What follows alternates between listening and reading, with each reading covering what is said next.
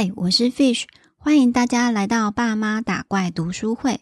这里是一个共学、共同成长有关如何当父母的频道，让我们一块增加打怪的经验值，成为更好的大人。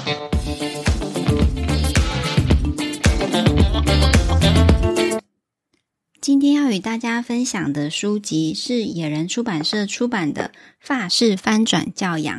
法式翻转教养。为什么我会发现这一本书呢？是因为这阵子我疯狂的在迷去逛图书馆，我真是发现一个宝藏。我发现就是在台中啊，预约书是一件非常方便的事情。我可以调拨新书到我们家附近的图书馆，就可以去拿了，可以拿到好多好新的书哦。而且其实预约也蛮快的，不会等很久。最主要是因为我们家书实在太多了，有点放不下，有空间收纳的问题，所以现在我就变着勤跑图书馆，可能就是会重要的书会买起来。那如果有一些书，我可能就是翻一翻，看一些重点。我在逛图书馆的时候啊，我就瞄到这一本蓝白红封面的书籍。为什么我对蓝白红特别有印象呢？没错，它就是法国国旗。因为我本身就是就读法文系的嘛，那系上很多活动一定都是围绕着红白蓝这三个颜色做主轴，所以我看到这本书的感觉就特别的熟悉。其实这阵子已经读了好多教养书的我，读了很多国家，读了美国、德国、芬兰、澳洲，就是没有读过法国的，所以我发现，诶，原来有一本有关法国人写的教养书，觉得很好奇，我就把它借回来。重点是这本书的封面就是有写说，他这本书会介绍全脑心智图的学习法。有关心智图，我这阵子也是非常想学习到底怎么样实际的应用，因为我之前在发现天赋之旅也有使用过心智图来探讨一下我自己人生的规划到底想要往哪里去。那心智图要怎么用在家庭跟亲子还有小朋友之间呢？我觉得这是一个蛮不错的议题，所以我就借了这本书来看。当然，我们看一本书会花很多时间嘛。那妈妈的时间又特别的宝贵，都要在小朋友睡着之后，或是早上要早点偷爬起来。所以，妈妈的 me time 啊，要花在哪里？对我来说，我都要先事先的规划，不要浪费我的时间。所以我有先去 Amazon 看一下这本书的评价，非常高哦，有五百多星。所以我就觉得，嗯，至少这一本书不会是一本地雷，我就。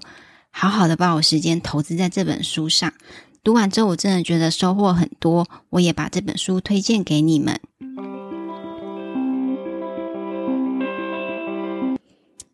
这本书是谁写的呢？法式翻转教养是二零一三年由两位法国妈妈一起共同撰写的书，分别是 okagun On Hay Agun，他是一位心理治疗师，正向心理学的主力推手。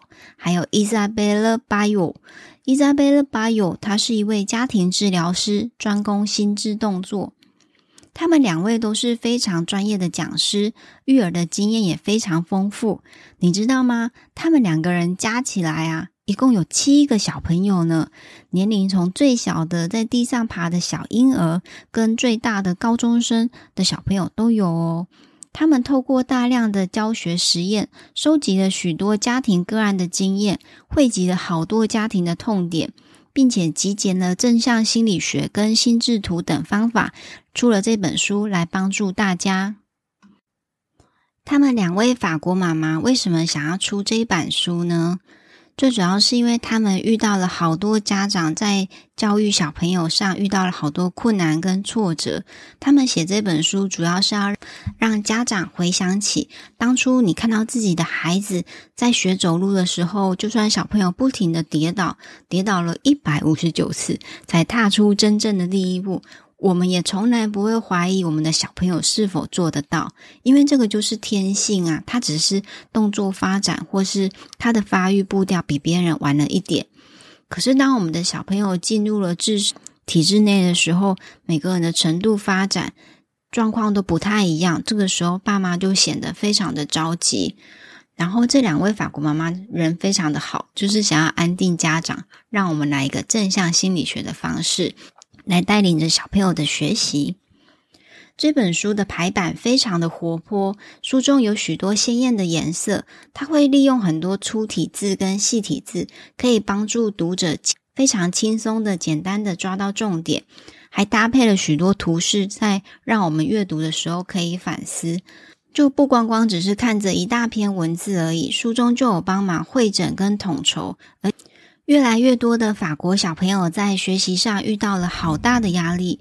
透过了这本书籍，我才知道，原来法国在欧洲是课后辅导的第一名诶，接着才是德国、希腊、西班牙、意大利，唯一剩下最令人满意的就是他们的北欧芬兰。这个教育体制是欧洲大家都觉得比较羡慕，能够满足家长的期待的。然而，在西欧所强调的竞争力啊，学业上的比赛跟考试，带给家长跟学生都非常大的压力，也促长了他们辅导教育的盛行。不过，我看到这一段，我心里想说，我们台湾的补习班才流行诶，是流行了十几年，我们亚洲的压力一定是比他们欧洲大上许多啊。透过这本书，主要是可以让小朋友在身心是最舒服的状态下，让小朋友学习认知、情绪还有身体的全方位学习法。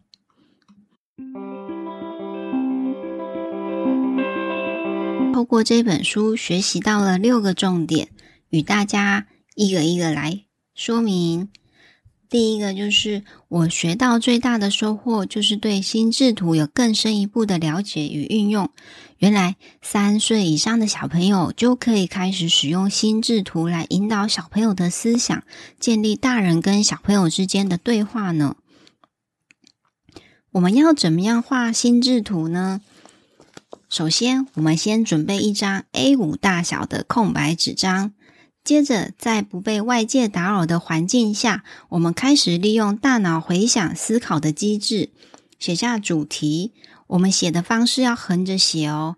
然后，我们再想一些关键字，用这些大小关键字去做延伸，再依照主轴去做细致的延伸。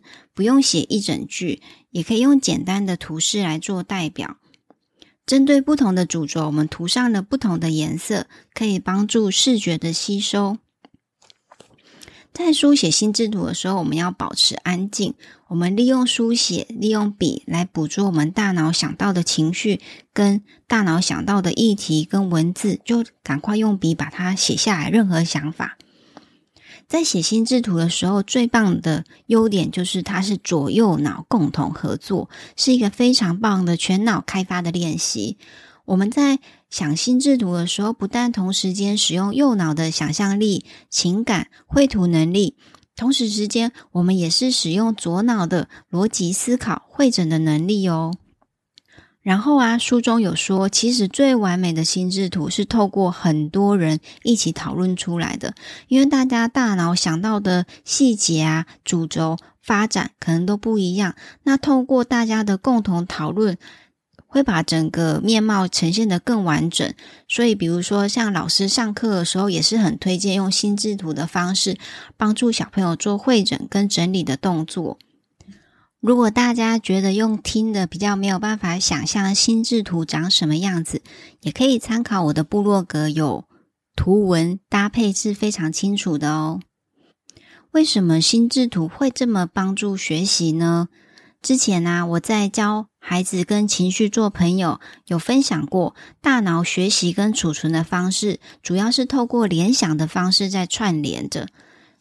看到了好多关键字，就会像一个子弹一样启动了我们大脑的想象。所以有的时候我们会突然看到某件东西，就想到某件事情。这个就是因为我们大脑它的储存的方式就是用联想，联想起来之后，它接着就是用串联，串联起你现在想要做的事情，并不是像电脑把所有大量的字一字不漏的都储存起来。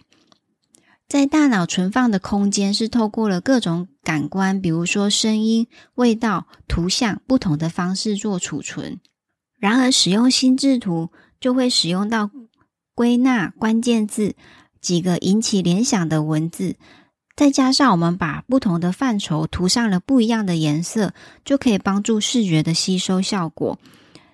心智图的记录方式就是非常符合大脑的存放跟拿取的方式，因此，我们只要学习怎么样透过心智图，就可以帮助小朋友学习的更多、更轻松，而且是透过理解的方式而内化成自己的知识。这样的知识更容易变成长期记忆，不再只是应付考试跟背诵这一些不关紧要的资料。我看到这一段的时候，也在想说啊，原来我自己平常很会整理笔记啊，很会做会议记录。原来我的记载的方式跟心智图也是有很类似的方式。因为平常我听到重点的话，我也是先写下关键字，然后我再慢慢大脑回想起串联的功能，再把它串成起来，写出会议记录。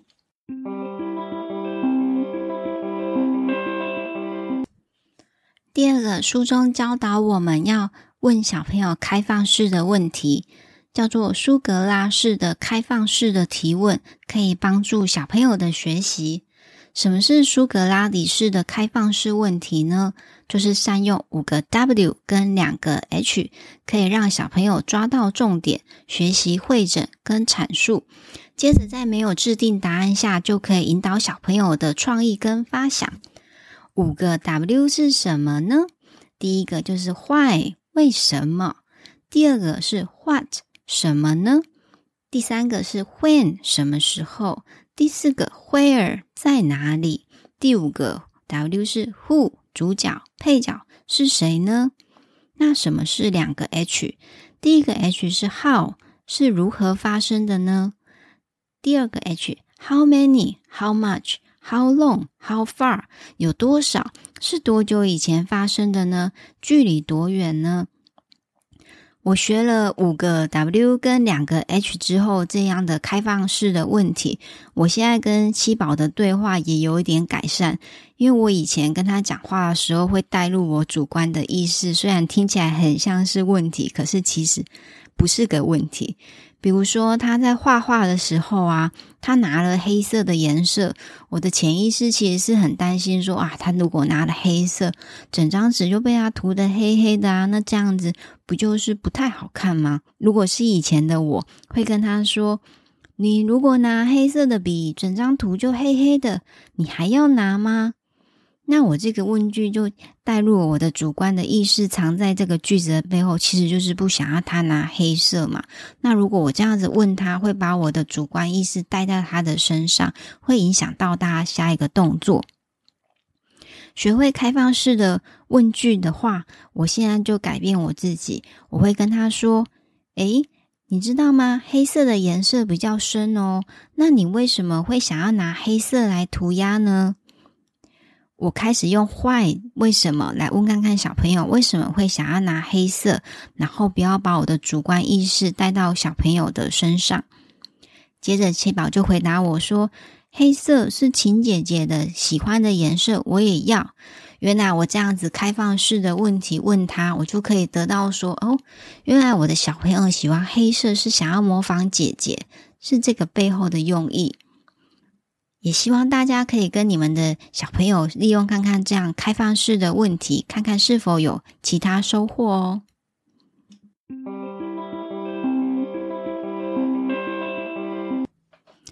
第三个重点与大家分享的是这本书最重要的心智动作学习法 Jeu sur Mental 透过大脑学习的方式，书中提出了以下五个心智动作的理论，帮助小朋友更能顺利的完成自己的目标。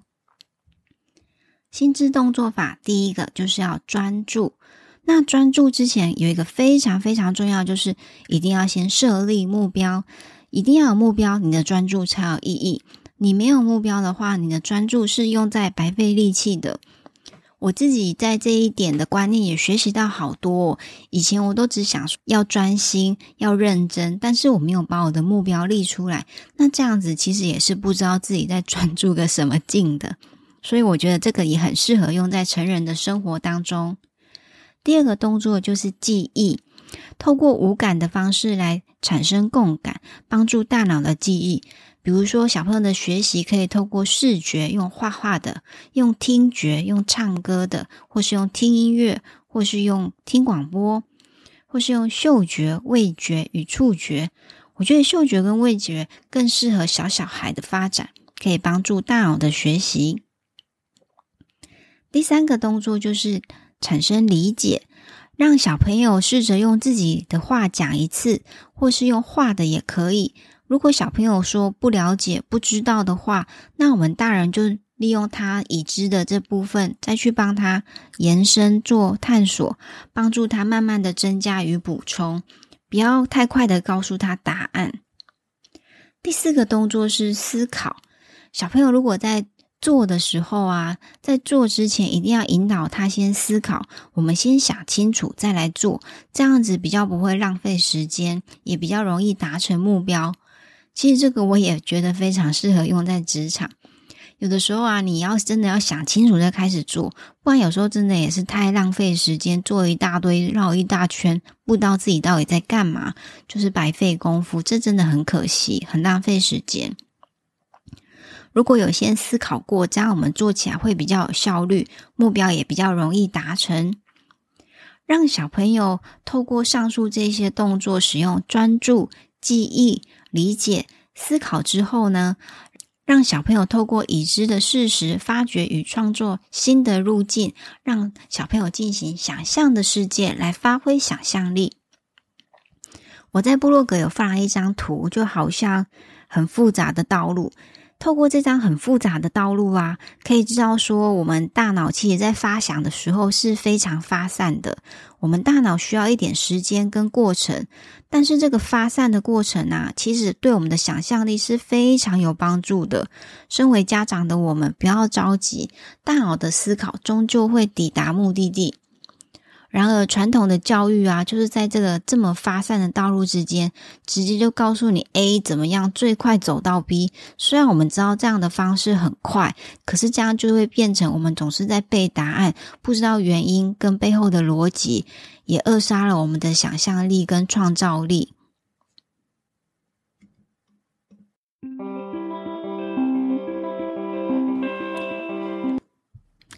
第五个学习法的重点就是要用心来学习。如果小朋友的心啊有各种情绪都是正常的，我们要练习的是不要让情绪带着我们走，而且找到适合自己的方法舒缓负面的情绪，找到跟情绪相处的方式。大家也可以参考一下我们之前分享的正念学习法。有一句金句是这样说的。害怕跟恐惧是学习的助力，自信跟快乐是学习的最佳驱动力。我想你也是这么认同的吧？对吗？因为啊，如果让小朋友有自信、有快乐，他就会觉得我有动力，我愿意尝试。那我尝试了很多次，我就成功了。那成功又有自信，就会产生一个循环。我希望我的小朋友也是可以这样的方式做学习，不会觉得学习上很痛苦，都在背一些为了考试而背的东西。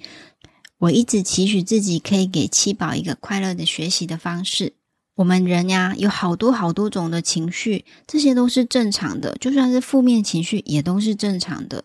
情绪啊，它就像是海浪，虽然没有办法避免它们形成，但是我们可以选择在哪一个浪头上冲浪。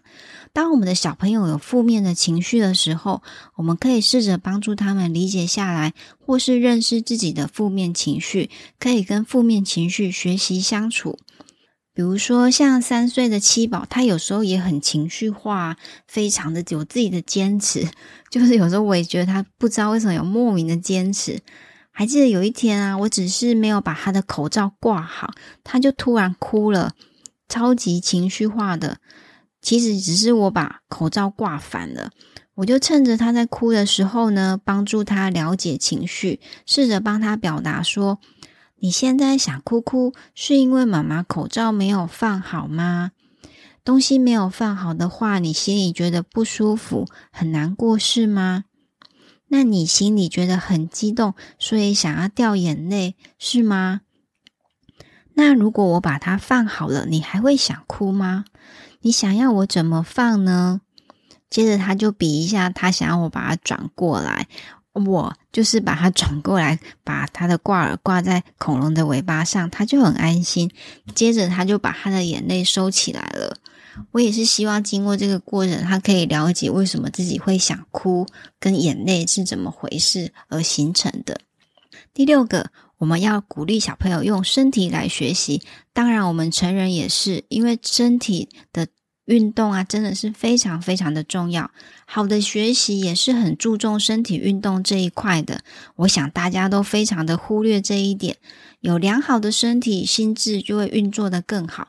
适当的运动可以帮助大脑的记忆跟发展。我现在也是因为知道这一点。知道运动对大脑的发展是非常好的，所以我现在周末就是非常的用心，带着小朋友 跑跑跳跳。我觉得我的身体也是跟着一起运动，不过真的也好累哦。像这个周末啊，我们报名了云门舞集的亲子班，然后亲子班充满了许多创意发想的课程，知道吗？这礼拜竟然在扮演投币式的娃娃机 哦，我就是背着小朋友在我的背上前摇后摇，训练他的前庭系统。小朋友玩得很开心，我隔天可是腰酸背痛呢。希望大家喜欢今天的分享，还有我的日常实践的小故事。我也很期待听到你们有什么样的改变与进步，这样都会是我非常感动的地方哦。常常啊，我因为日常的观察，觉得小朋友很多出乎意料、突发奇想的动作啊，我都觉得哇，这个上天真是给我们一个好棒的礼物哦！怎么会有这么天真有意思的想法，牵动着我内心的灵魂？不知道你们在教养的路上是否也有这样子的感受呢？